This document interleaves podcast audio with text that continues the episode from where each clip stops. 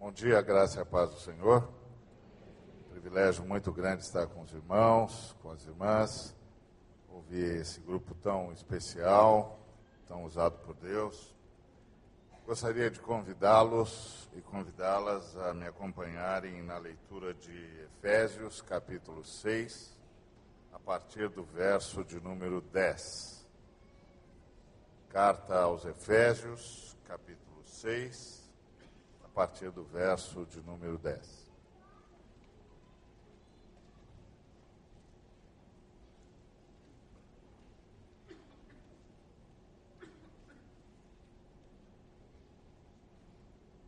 Quanto ao mais, sede fortalecidos no Senhor e na força do seu poder.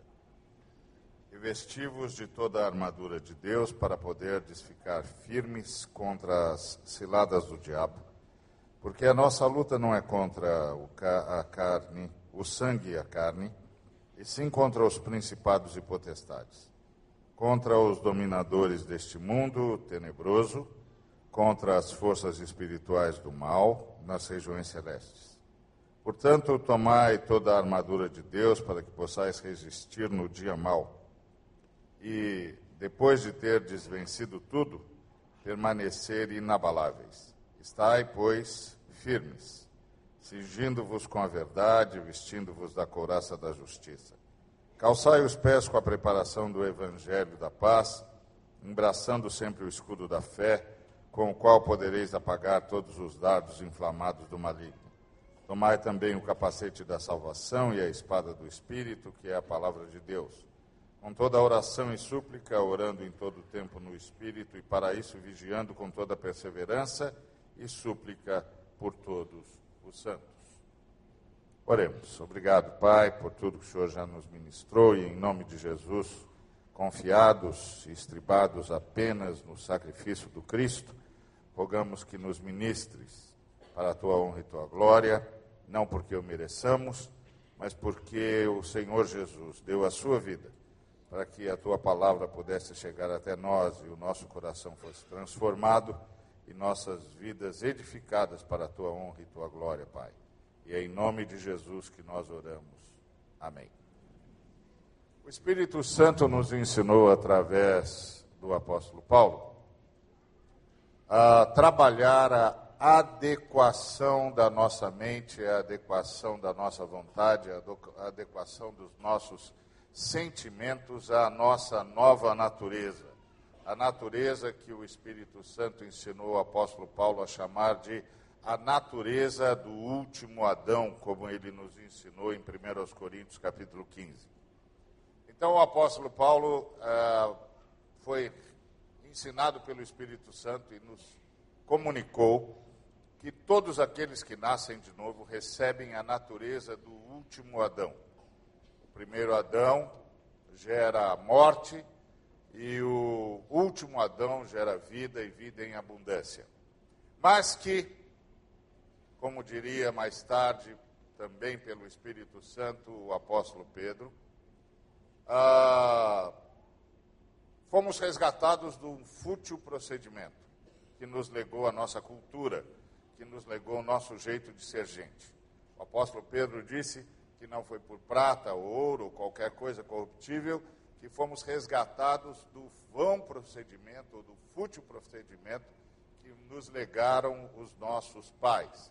Eles não está, ele não estava falando mal do papai e da mamãe, ele estava falando da cultura, estava falando de como nós aprendemos a ser gente e que nós aprendemos a ser gente de modo errado Portanto, nós aprendemos a pensar de modo errado, a sentir de modo errado e a querer de modo errado. Então, o apóstolo Paulo, pelo Espírito Santo, nos ensinou que então precisamos readequar, transformar-nos pela renovação do nosso entendimento. Mudar os nossos paradigmas, adaptá-los, os paradigmas, o pensamento, o sentimento e o querer, a vontade, a nova natureza, a natureza do último Adão. O apóstolo, inclusive, insiste que devemos fazer morrer a nossa natureza terrena, porque agora temos uma nova natureza a partir da qual devemos viver. E essa nova natureza, ele chama de a natureza do último Adão.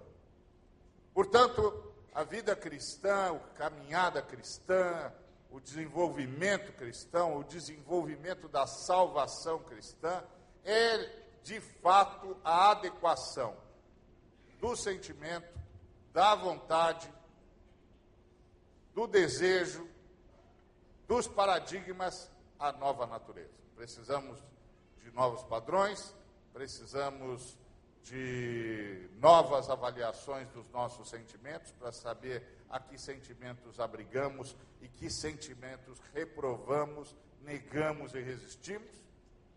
E precisamos adequar os nossos paradigmas. Temos de pensar agora com outras categorias, com outros princípios, com outros pressupostos que se adequem à nova natureza, que é a natureza do último Adão, onde a fé abraça a razão e deixa-se potencializar, e a razão então deixa-se potencializar pela fé. E ele então nos deu vários, vários, vários métodos de fazer isso. E esse texto que nós acabamos de ler é um dos métodos que o Espírito Santo nos deu para, através do apóstolo Paulo, para enfrentarmos as lutas que temos de enfrentar para que o Evangelho de nosso Senhor e Salvador Jesus Cristo prospere, para que nós possamos de fato ensinar as nações a fazerem aquilo que o Senhor nos ensinou a guardar, porque o Senhor há de julgar as nações. E ele diz então que nós estamos numa luta. E que nós estamos numa luta não contra os seres humanos. Os seres humanos são, sem dúvida nenhuma, o grande, constituem, sem dúvida nenhuma, o grande objeto, mas não são o inimigo. Não constituem o inimigo. Não estamos lutando contra a gente. Não estamos lutando contra pessoas. Tudo acontece em torno das pessoas, tudo acontece nas pessoas, tudo acontece através das pessoas, mas nós não estamos lutando contra as pessoas. De fato, nós estamos lutando pelas pessoas. Nunca contra elas, sempre por elas. E estamos lutando contra Satanás. O apóstolo Paulo diz que a nossa luta não é contra carne e sangue, orientado pelo Espírito Santo, nos ensina que sim, lutamos contra principados e potestades, contra os dominadores deste mundo tenebroso, contra as forças espirituais do mal nas regiões celestes. É interessante que o apóstolo Paulo diz que estamos lutando contra um sistema. Um sistema. Um sistema econômico, um sistema intelectual, um sistema cultural, um sistema educacional, um sistema de formação cultural, de estabelecimento de normas, de práticas, de princípios, de pressupostos, de paradigmas, um sistema que por detrás desse sistema temos as forças da maldade, que ele chama de os principados e potestades, os dominadores deste mundo tenebroso. Aqueles que estão por detrás do sistema, um sistema eivado, contaminado pela maldade, pela malignidade. Então, estamos lutando contra forças espirituais que se manifestam em sistemas humanos, sistemas até lógicos, sistemas até razoavelmente pensados ou não, mas eivados, contaminados por esses seres que se, se miscuem, ou seja, se intrometem para fazer o mal, para transformar em mal, que é a ideia da nossa palavra imiscuir, que é sempre intrometer-se com o objetivo de gerar, de produzir, de causar o mal. Muito bem. Então, estamos lutando contra um sistema e por trás desse sistema há poderes. A palavra no original é cosmocrato, que é a palavra que você usaria, por exemplo, quando você vê o prefeito, ou o governador, ou o presidente da República reunido com seus ministros ou com seus secretários. Aquela reunião de quem pensa o sistema, de quem pensa a cidade, de quem pensa o país, de quem pensa o Estado, de quem pensa como é que é de se movimentar os vários, as várias pontas do sistema político, institucional, etc. Esta reunião é chamada, na língua original, de cosmocrato, aqueles que dominam o sistema, aqueles que manipulam o sistema ou aqueles que formulam o sistema. A palavra em si não é má. O que o, o, o apóstolo Paulo está dizendo é que há por detrás e que pode haver por detrás desse sistema um outro elemento. E esse elemento ele chama de os dominadores deste mundo tenebroso.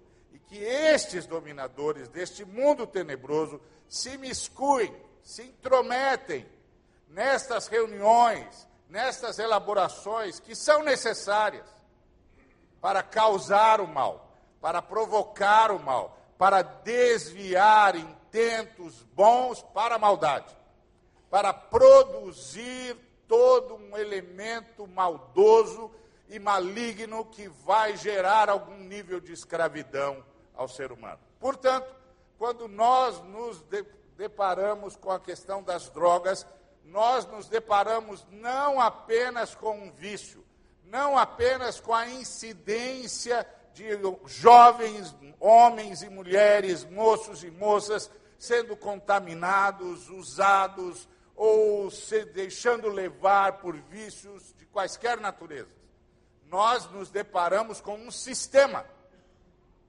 Há um sistema por detrás disso tudo, e esse sistema foi engendrado trabalhado por forças tenebrosas, diz-nos o apóstolo. Então, estamos lutando contra forças tenebrosas que estão por detrás de um sistema, um sistema lógico, um sistema de administração, um sistema de provisão, de suprimento, um sistema estratégico, um sistema que tem suas pontas, seus tentáculos em várias, várias, várias dimensões da vida, inclusive em várias dimensões do Estado, ah, da escola e de um sem número de atividades que em si não são más, por definição, mas que estão sendo usadas e podem ser usadas por um sistema contaminado, marcado pela malignidade.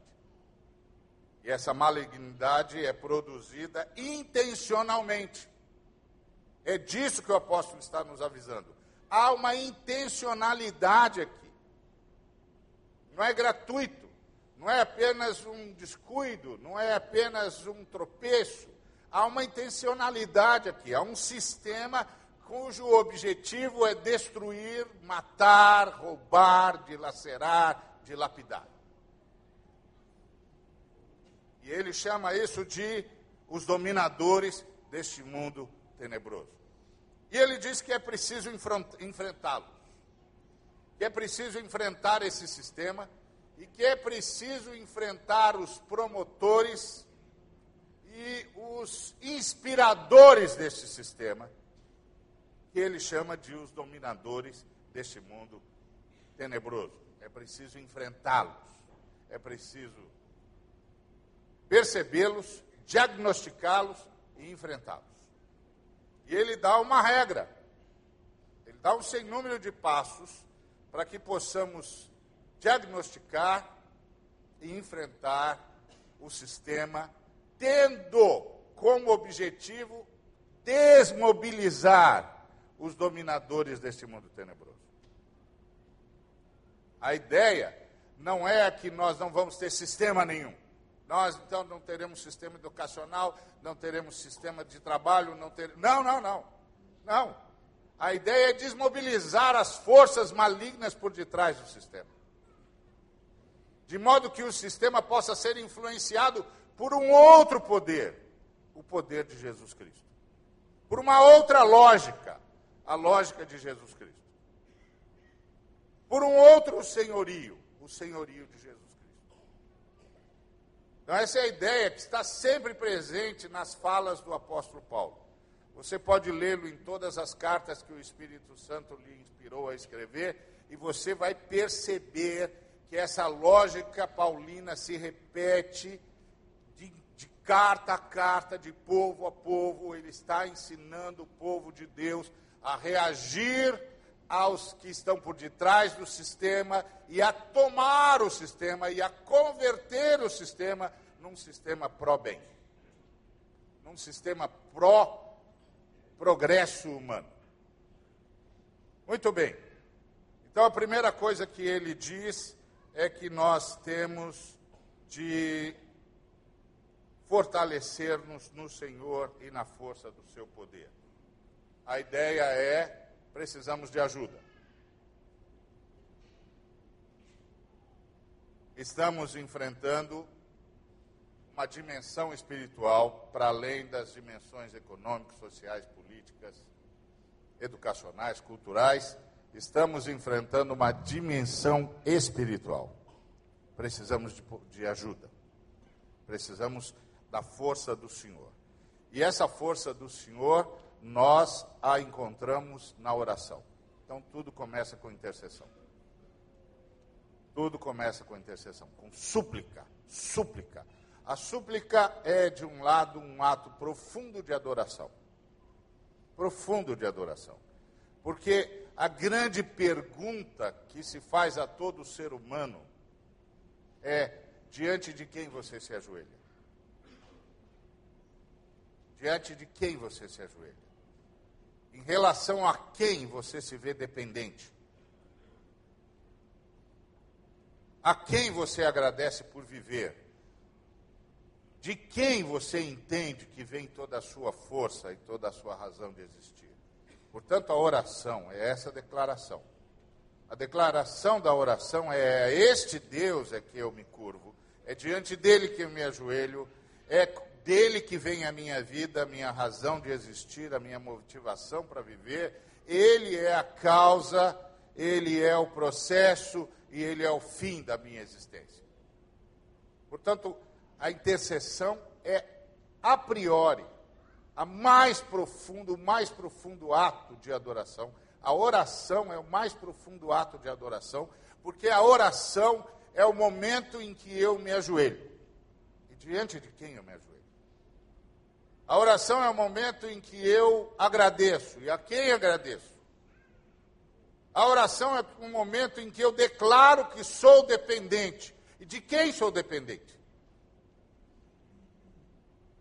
A oração é o momento em que eu reconheço que não sou autônomo, que sou sustentado, que a minha vida não se explica em mim. E em quem se explica a minha vida? Sim, porque eu subsisto. Eu não banco a minha existência. Quem não banca a sua existência subsiste. Só a Trindade existe. Eu subsisto. Eu não sei se estarei daqui a uma hora em qualquer lugar que eu tenha pretendido estar. Porque eu não sei se a Trindade me concederá mais uma hora. Eu nunca sei quanto tempo tenho. Quem não sabe quanto tempo tem, tem sempre muito pouco tempo. Por isso tem de usar muito bem o tempo que tem, porque o tempo que tem é todo o tempo. Não sabe se terá mais tempo. Então, a quem eu dedico o meu tempo, de quem eu recebo o tempo. Por isso, oração é o principal ato de adoração. Quando eu me ajoelho, eu reconheço há um Deus sobre mim. Há alguém a quem eu devo a honra, a quem eu devo a vida, em quem eu me explico e me entendo. Há um ser que eu adoro. Aparece na minha oração isso. E aí o apóstolo Paulo diz: começa com oração. Começa com oração, começa com a, o reconhecimento profundo da dependência que temos de Deus para viver e para enfrentar a vida e para transformar a vida em algo digno de ser vivido. Porque quando nós estamos falando de luz contra as drogas, nós não estamos apenas tentando ajudar jovens a perceber onde estão, mas estamos lutando por uma vida que seja minimamente digna de ser vivida. Para que esses jovens, essas meninas, esses meninos possam encontrar uma vida que seja minimamente digna de ser vivida. Porque uma vida marcada pela droga, marcada pelo vício, marcada por todo tipo de sevícia, de angústia, de desespero, pode ser chamado de tudo menos digna. Então estamos lutando pela humanidade. Não estamos apenas lutando por um menino e uma menina, ainda que faríamos tudo se tudo se resumisse a uma pessoa. Faríamos a mesma coisa. Mas estamos fazendo mais do que a gente às vezes percebe. A gente está lutando pela humanidade, porque a gente está lutando contra um sistema que é intencional. E aí o Paulo diz: precisamos de força, precisamos da força do Senhor, e isso se busca em oração. E aí, a partir desta força, passamos ao revestimento de toda a armadura de Deus, para podermos ficar firmes contra as ciladas do diabo e avançarmos no nosso propósito de libertação. E essa armadura é de fato uma grande estratégia de ação, de reflexão e de tomada de decisão. Primeiro, porque essa armadura é a armadura que começa com o cinturão da verdade. A capacidade de saber exatamente o que está acontecendo e contra o que estamos lutando. Verdade. O que é? Qual é o quadro? Nós temos vários quadros nesse, nessa angústia chamada drogadição. De um lado, nós temos um quadro institucional. Essas drogas entram pelas nossas fronteiras. Elas não são produzidas aqui. Então, quem cuida das nossas fronteiras? O que está havendo? Como é que isso passa? Como é que passam as drogas? Como é que passam as armas? Como é que passa tudo isso? Olha, tem um sistema aqui. Tem um sistema aqui. E esse sistema precisa ser enfrentado. Porque se nós não enfrentarmos esse sistema, nós estaremos sempre correndo atrás dos sintomas. E é angustiante correr apenas e tão somente atrás dos sintomas.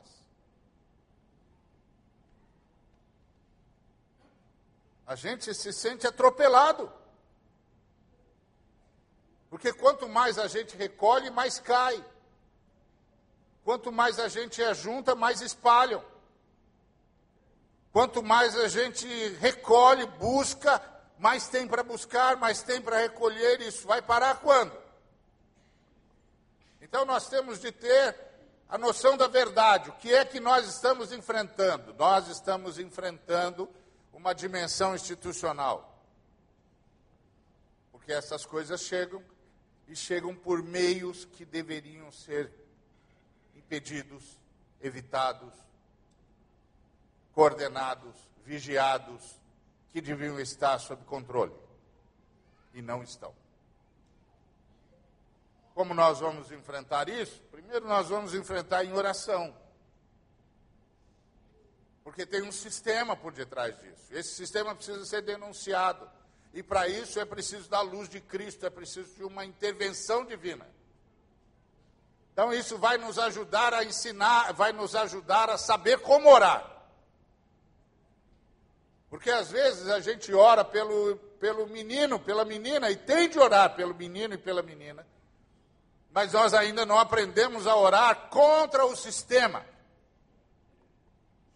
pedindo a Deus que intervenha no sistema, que quebre a lógica do sistema, porque há um poder aqui, há um poder maligno aqui, eivando, contaminando tudo isso, e precisamos orar contra isso. O Senhor quebra o sistema, quebra a lógica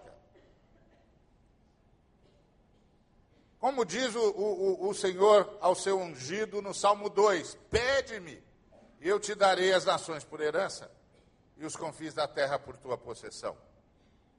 Pede-me, eu quebro o sistema. Pede-me, eu quebro a rebelião. Pede-me, eu quebro a revolta. Pede-me, eu quebro esse, esse ajuntamento das nações e dos povos que cogitam coisas vãs. Pede-me as nações por herança.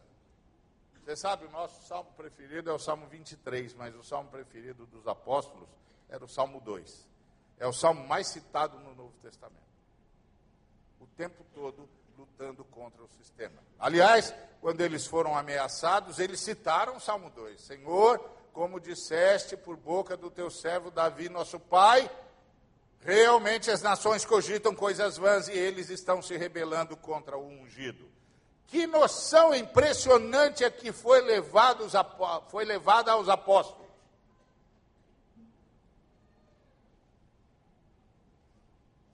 Quando disseram-lhes que eles deviam parar de, de, de pregar o Evangelho, e foram chicoteados para parar de pregar o Evangelho, para serem então desestimulados, eles começam a orar. E olha que oração! Eles não dizem, Senhor, estão nos impedindo, Senhor, estão nos causando problemas, Senhor, estão nos causando dificuldades, Senhor, estão levantando obstáculos à nossa missão. Não! eles dizem estão se rebelando contra o ungido. Que noção que os apóstolos têm? A noção de que tem um novo comando no universo. E por isso, isso não é legítimo. Porque senão tudo se reduziria a uma noção de relação de poder.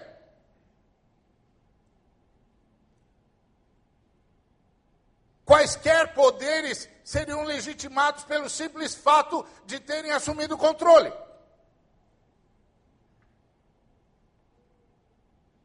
Porque a máfia também é um sistema de governo.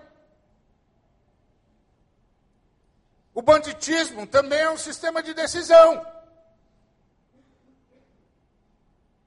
E se tudo na vida se resumisse a uma relação de poder, aqueles que vencessem determinariam o conteúdo da justiça, o conteúdo da verdade, o conteúdo do direito.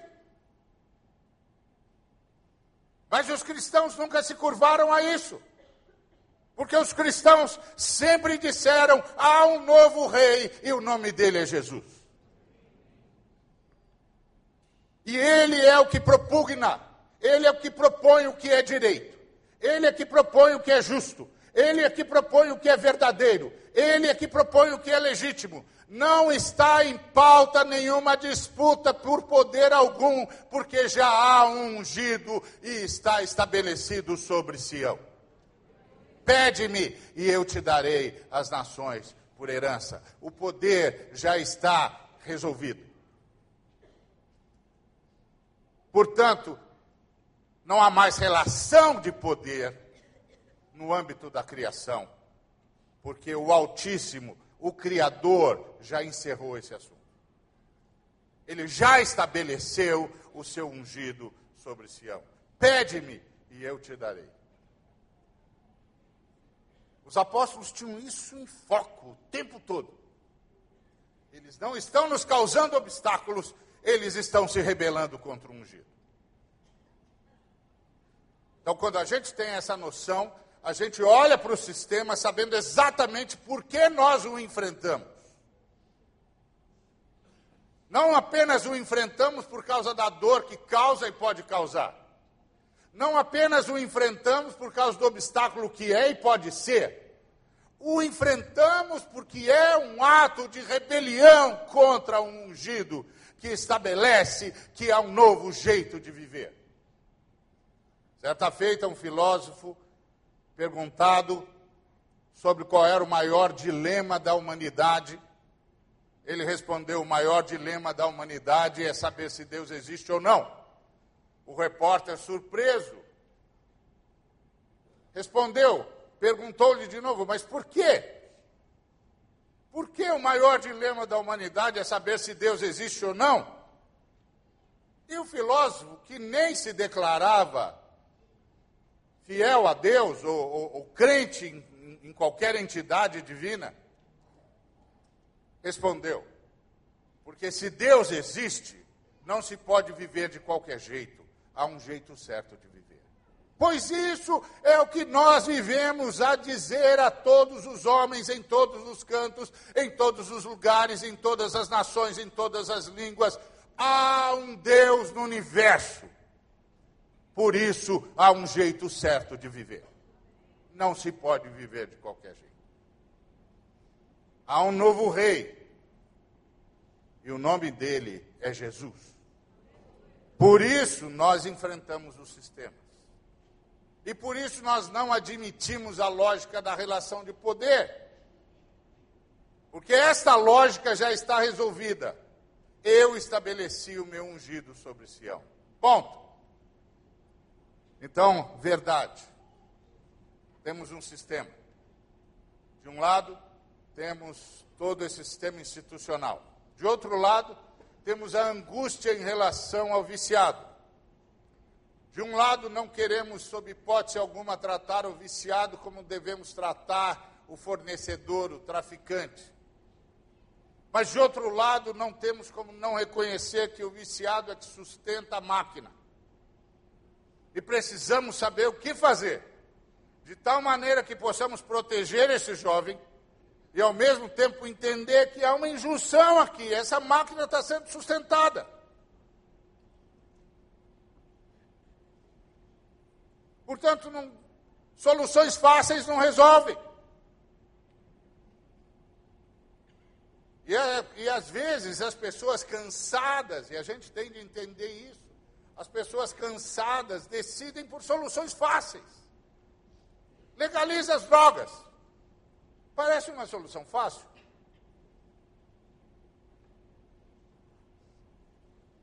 Libera as pessoas. É uma solução fácil.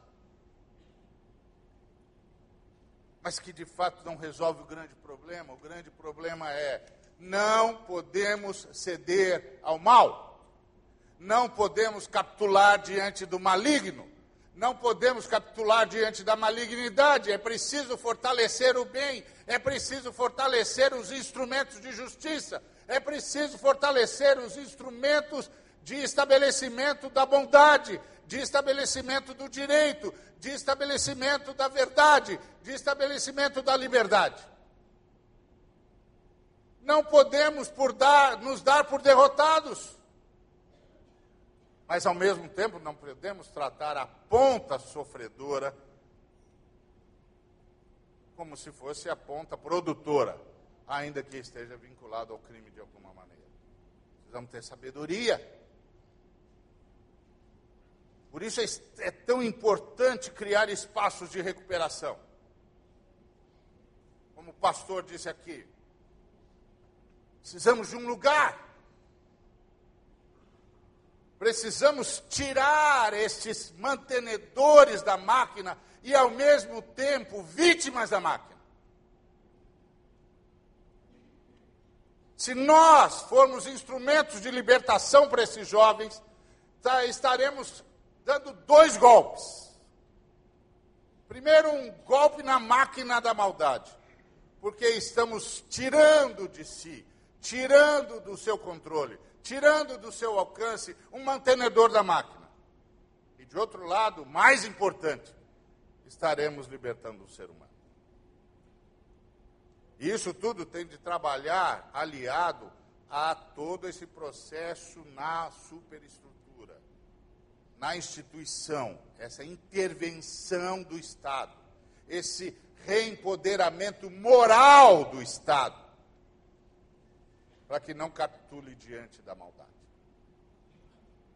Então, verdade. E a verdade leva a gente, então, a analisar a situação. Analisada a situação, vamos escolher a couraça da justiça. O que, que é a couraça da justiça na, na fala paulina? é como vamos agir para que a justiça se imponha no meio dessa situação. E como é que é, a justiça deve se manifestar aqui? Nesta situação, o que é a justiça? Quais são os valores que precisam ser preservados? O apóstolo Paulo está nos ensinando a pensar como generais.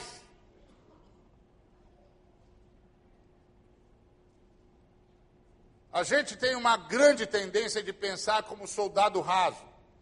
E o soldado raso vive uma guerra particular, muito pessoal de fato. Porque o soldado raso, ele ganhou a guerra quando ele voltou para casa. Voltou para sua família, voltou para seus filhos, voltou para sua esposa, voltou para sua casa. Ele ganhou a guerra particular dele. Voltou vivo. Ou eliminou o adversário, ou se esquivou de todas as tentativas do, do adversário de eliminá-lo e voltou para casa. Ele venceu a sua guerra pessoal. Mas o general só vence a guerra quando o seu inimigo depuser armas diante dele. Enquanto o seu inimigo não depuser armas diante dele, ele não venceu nada. A vida do general não está em risco. Dificilmente o general está no fronte ao sabor do, do, do, da possibilidade de ser alvejado. Ele está na estratégia. Ele está na tática. Ele está prevendo os próximos passos do sistema inimigo, para encurralar o inimigo de tal maneira que não lhe reste outra alternativa senão a rendição. Isso é couraça da justiça. Que valores vamos trabalhar? Que valores vamos trazer à luz? Como vamos levá-los ao conhecimento de todos? Como vamos nos infiltrar nesse sistema? Como vamos chegar lá? Então nós temos uma frente que é a frente que ajuda as crianças, os jovens, os moços, as moças que querem ser libertos.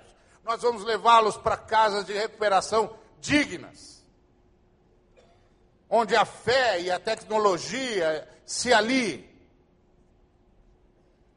Mas, ao mesmo tempo, nós vamos começar um trabalho preventivo extraordinário nas escolas. Nós vamos treinar jovens, nós vamos treinar professores, nós vamos treinar diretores, nós vamos treinar gente a saber reconhecer sinais de drogadição, sinais de angústia, sinais de isolamento, sinais de solidão, que são aquelas crianças, aqueles jovens que se tornam alvos privilegiados dos traficantes, que sabem ler pessoas. Porque eles não são tolos, eles não se aproximam de jovens que podem denunciá-los. Eles não se aproximam de jovens que vão gritar.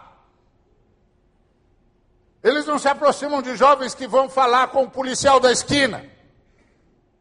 Ou que vão falar com o papai e com a mamãe. Eles não são tolos, eles não podem perder o negócio. Eles não podem ser presos em flagrante. Eles leem pessoas. Então nós temos de ler antes. Couraça da justiça. Como nós vamos trabalhar aqui? Que valores vamos treinar os nossos agentes? Que valores eles precisam dominar? Que coisas eles precisam saber para estarem firmes nessa batalha e podermos avançar? Então, ao mesmo tempo que estamos socorrendo crianças, ah, jovens, porque você sabe, a droga agora pega ah, faixas etárias cada vez menores. Quando eu comecei a trabalhar com drogadição, eu encontrava jovens de 19 anos, 20 anos, 25 anos, e agora eu já estou levando criança de 9.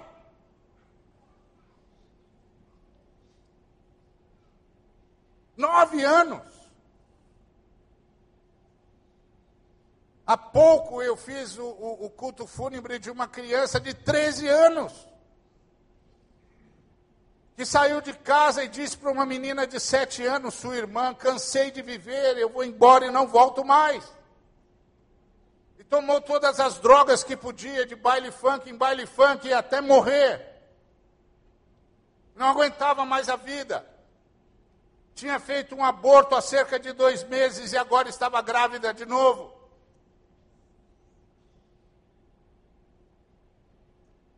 É desse sistema que nós estamos falando. É dessa impiedade que nós estamos falando. É dessa angústia que nós estamos falando. De uma menina de 13 anos que diz: Estou cansada de viver. Como uma menina de 13 anos pode se cansar de viver? Nem começou. É disso que nós estamos falando. Então nós temos de ter um jeito de abrigar essa criança, mas a gente tem de ter também um jeito de percebê-la. Antes que tudo que a gente possa fazer é ir falar alguma coisa no culto fúnebre. Então isso é trabalho preventivo, é outra forma é outro elemento da coraça da justiça. Como nós vamos fazer a justiça se estabelecer aqui? A justiça não é apenas um conceito, conceito judaico-cristão, ela também é uma forma de viver. Lembra do que Jesus Cristo disse? Buscar em primeiro de lugar o reino de Deus e a sua justiça. O que, que é a justiça do reino de Deus? É a forma como o reino de Deus se locomove é a forma como o reino de Deus se move, é a forma como o reino de Deus chega, é a forma como o reino de Deus aterrissa na sociedade, é a forma como o reino de Deus influencia, é a forma como o reino de Deus detecta o mal, é a forma como o reino de Deus impede o avanço do mal de um lado e o faz retroceder do outro. Por seu caráter e por suas boas obras. Isso é a justiça do reino. Coraça da justiça, é como nós vamos nos mover. Então nós temos de ter modelos de prevenção, modelos de profilaxia, de cuidado. Nós temos de ter treinamento. E nós temos de ser aqueles que reempoderam moralmente o Estado para que o Estado, pressionado pela sociedade, coíba o mal. Force, force o aparecimento dos corruptos, de modo que eles sejam afastados do poder. Então tem um trabalho institucional a ser feito. Isso é coraça da justiça. E nós temos de preparar calçar os pés com a preparação do Evangelho da Paz. Essa parte é maravilhosa, que é como nós vamos anunciar boas notícias no meio dessa desgraça toda.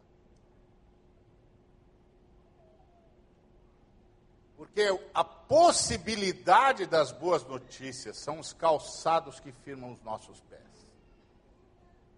Porque nós não aceitamos que a má notícia seja a última notícia. Nós não aceitamos que a má notícia seja derradeira. Nós não aceitamos que a má notícia seja aquela que decreta. Nós estamos calçados sobre a boa notícia do triunfo da cruz e da ressurreição. A boa notícia é sempre a última notícia, porque é a notícia que se estabelece vitoriosa e que leva os perdidos os desesperados à salvação. Então, como vamos levar as boas notícias aqui?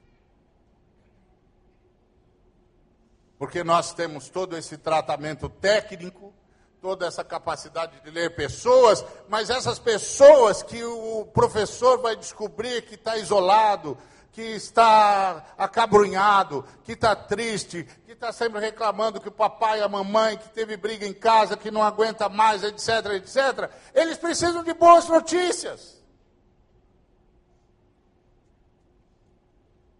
E eles precisam de boas notícias antes que nós tenhamos de salvá-los das más notícias. Eles precisam das boas notícias de que o coração deles pode, pode ser preenchido, de que a vida deles pode ganhar novo significado, de que papai e mamãe têm problemas, mas não são os únicos que os amam e não é o único amor que está disponível para eles. E que eles podem receber um amor já que eles mesmos podem levar para o papai e para a mamãe. Então nós precisamos de pregadores. Nós precisamos que os nossos jovens entrem, brinquem, eh, divirtam-se com as crianças enquanto anunciam para anunciam elas a verdadeira mensagem, a verdadeira boa notícia, porque há uma boa notícia no universo. E a boa notícia que é no, no, universo é que Jesus Cristo venceu e todos os homens podem ser perdoados, todos os homens podem nascer de novo, todas as pessoas podem recomeçar, os corações podem ser repletos de esperança e, as via, e a vida pode ser tomada de sentido. Está vendo? O apóstolo Paulo, pelo Espírito Santo, está nos ensinando como nos mover nessa luta contra o mal contra os entes malignos. E ele disse: embracem o escudo da fé. O que é embraçar o escudo da fé? É que nós mesmos não podemos ser derrotados pelas más notícias. Às vezes a gente vai ouvindo as notícias, elas são aterradoras. E aterrorizantes. Porque o diabo é um prestidigitador. Ele faz tudo parecer grandiloquente, enorme, irrecorrível. Não dá o que não tem nada o que fazer. Meu Deus, o mal tomou conta do mundo. E aí nós precisamos do escudo da fé. Deus não nos colocou aqui sem propósito. Deus não nos colocou aqui sem objetivo e Deus não nos colocou aqui desarmados. Precisamos crer no caráter de Deus. Fé, meu amado, não é crer no poder de Deus. Saber do poder de Deus é lógica, fé é crer no caráter de Deus. É Jesus Cristo com cinco pães e dois peixes, diante de cinco mil homens, mais mulheres e crianças, dez, doze mil pessoas, quem sabe, dizendo aos seus apóstolos: organizem-nos em grupos de 50, vamos criar corredores por onde o pão possa passar, vamos transformá-los em comunidades cooperativas, vamos fazê-los estar em comunhão. Enquanto isso, vamos distribuir o pão e tem de ter corredor, porque o pão tem de chegar para todo mundo. Mas que pão? Os cinco pães e dois peixes? Sim, os cinco pães e dois peixes precisam chegar a todos os 12 mil seres humanos que estão aqui. Eu quero 250 comunidades. Às vezes eu ouço irmãos que dizem para mim assim, Ari, você não acha que está errado ter grandes igrejas? Não, meu filho, desde que você transforme as grandes igrejas em reunião de grandes, de pequenas comunidades, está tudo certo. Porque foi isso que Jesus Cristo fez. Por isso que os grupos pequenos são tão estratégicos e tão essenciais, porque nós, quando nos reunimos para celebrar, não estamos reunindo um grupo de pessoas isoladas, mas uma comunhão de comunidades. Foi o que Jesus fez. Vamos criar 250 comunidades, e aí criamos grupos de, de comunhão, grupos de amizade e corredores. Para transformá-los todos em companheiros, aqueles que partilham do mesmo pão. Mas são cinco pães e dois peixes. E aí entra a fé no caráter de Deus.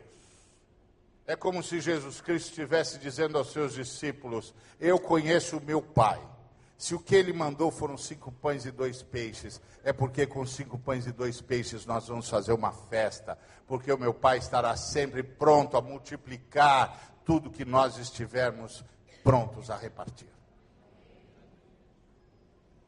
Por isso que é importante esse engajamento.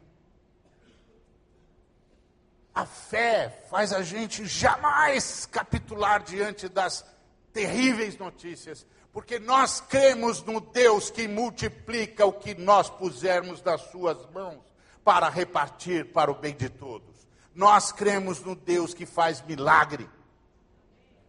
Nós não estamos sozinhos contra o mal.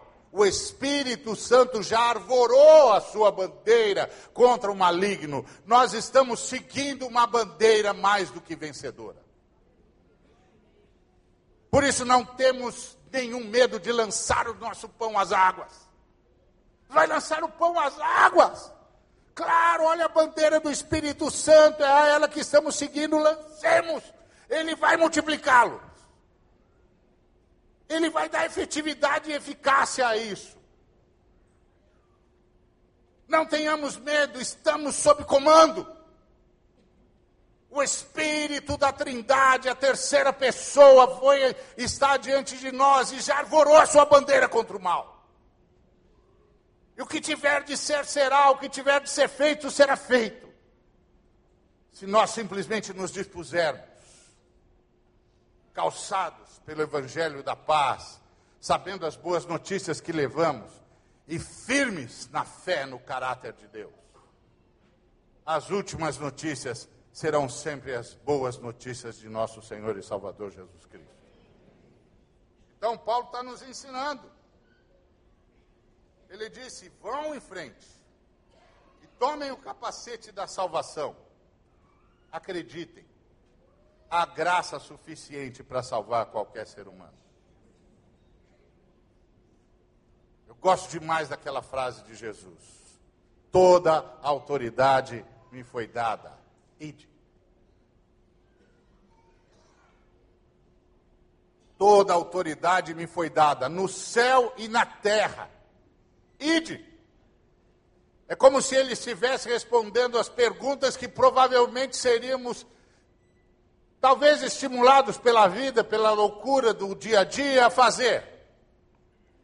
Tais como, Senhor, se eu encontrar um garoto consumido pelas drogas, vale a pena anunciar-lhe a tua presença, a tua existência, dizer da tua morte, da tua ressurreição? Sim, porque toda autoridade me foi dada no céu e na terra. Eu posso libertar quem quer que seja, em qualquer estado que estiver. Mas se eu encontrar uma prostituta que já não tem mais nenhuma esperança na vida, cujo coração já foi tão invadido, tão eh, destruído, cujas esperanças já foram tão destruídas, tão destroçadas, Vale a pena falar do Senhor. Vale a pena impor as mãos. Vale a pena orar. Vale a pena invocar o poder da Sua ressurreição. Sim, porque toda autoridade me foi dada no céu e na terra. Eu posso libertar qualquer um, eu posso mudar qualquer história, eu posso consertar qualquer passado, eu posso reinventar o presente e construir o futuro. Por isso, as últimas notícias são sempre as notícias verdadeiras. E são sempre as notícias de Cristo. Ide, toda autoridade me foi dada então, capacete da salvação. Nós temos uma mensagem. Mais do que uma mensagem, nós temos um poder. Nós temos conosco um poder. Mais do que uma mensagem. Porque mensagem todo mundo tem em algum nível, de alguma forma. Mas o que é que valida a mensagem? O poder de efetivá-la. O poder de transformá-la em realidade.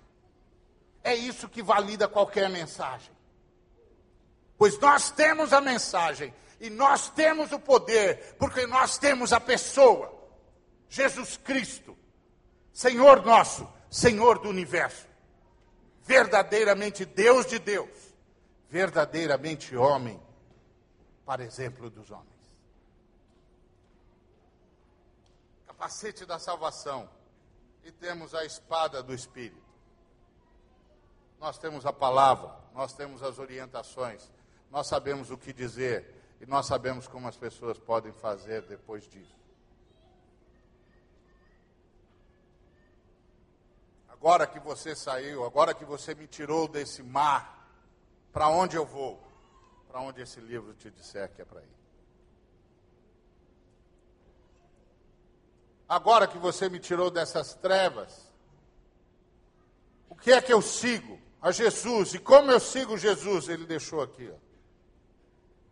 Essa é a palavra de Deus.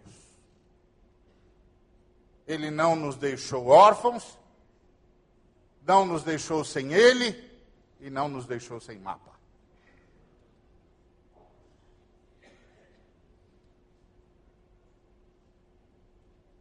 Nós estamos numa luta hercúlea.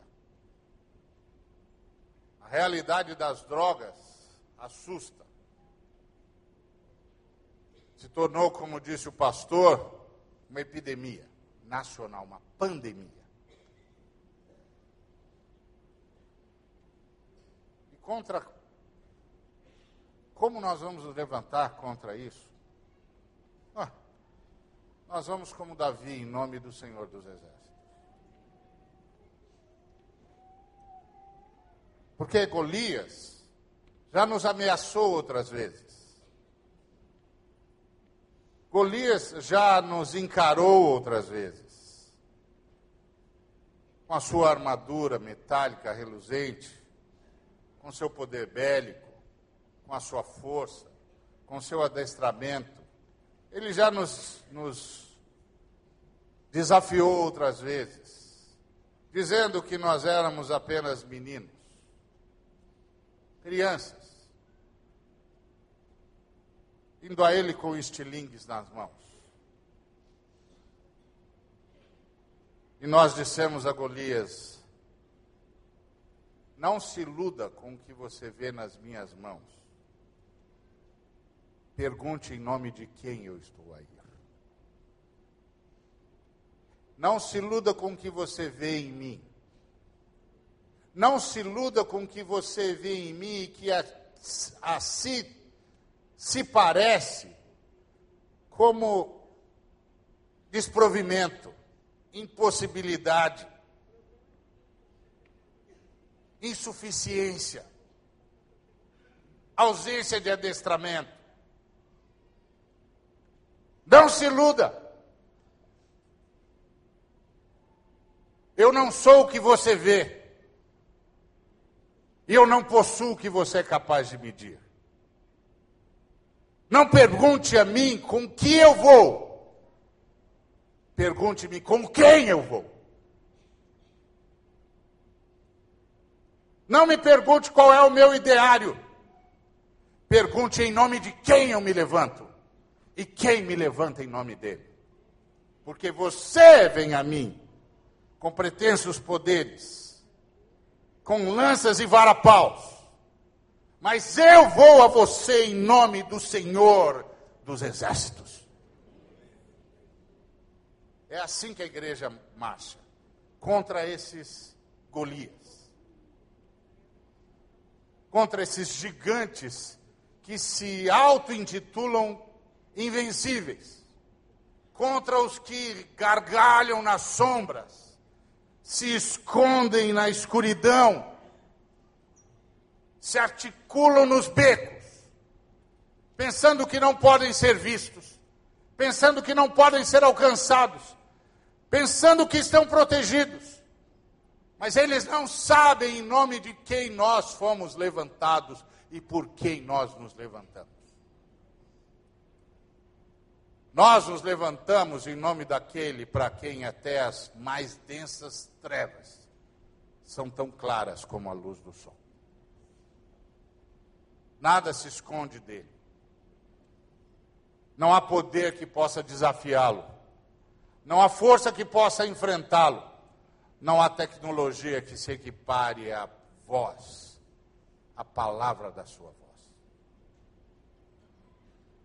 Por isso, Fiquei muito grato em ser convidado para participar de um momento como esse. Há muito tempo oro por isso, dizendo: Deus, enquanto a tua igreja não se levantar, isso não para. Porque é preciso um poder que transcenda o que os olhos veem e enfrente os poderes que estão por detrás disso. E que só há uma força na terra capaz de fazê-los retroceder. A tua igreja, em nome de Jesus. Por isso, para mim, foi um privilégio quando o pastor Wander me ligou e disse: Meu irmão, nós vamos nos levantar contra as drogas. Eu disse: Aleluia. Começou o fim da hegemonia do mal nesse país.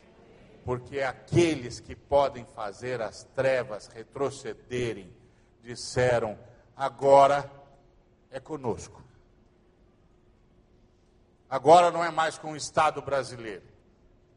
Agora não é mais com a polícia. Agora é conosco. E nós vamos, em nome do Senhor dos Exércitos. Que Deus nos abençoe.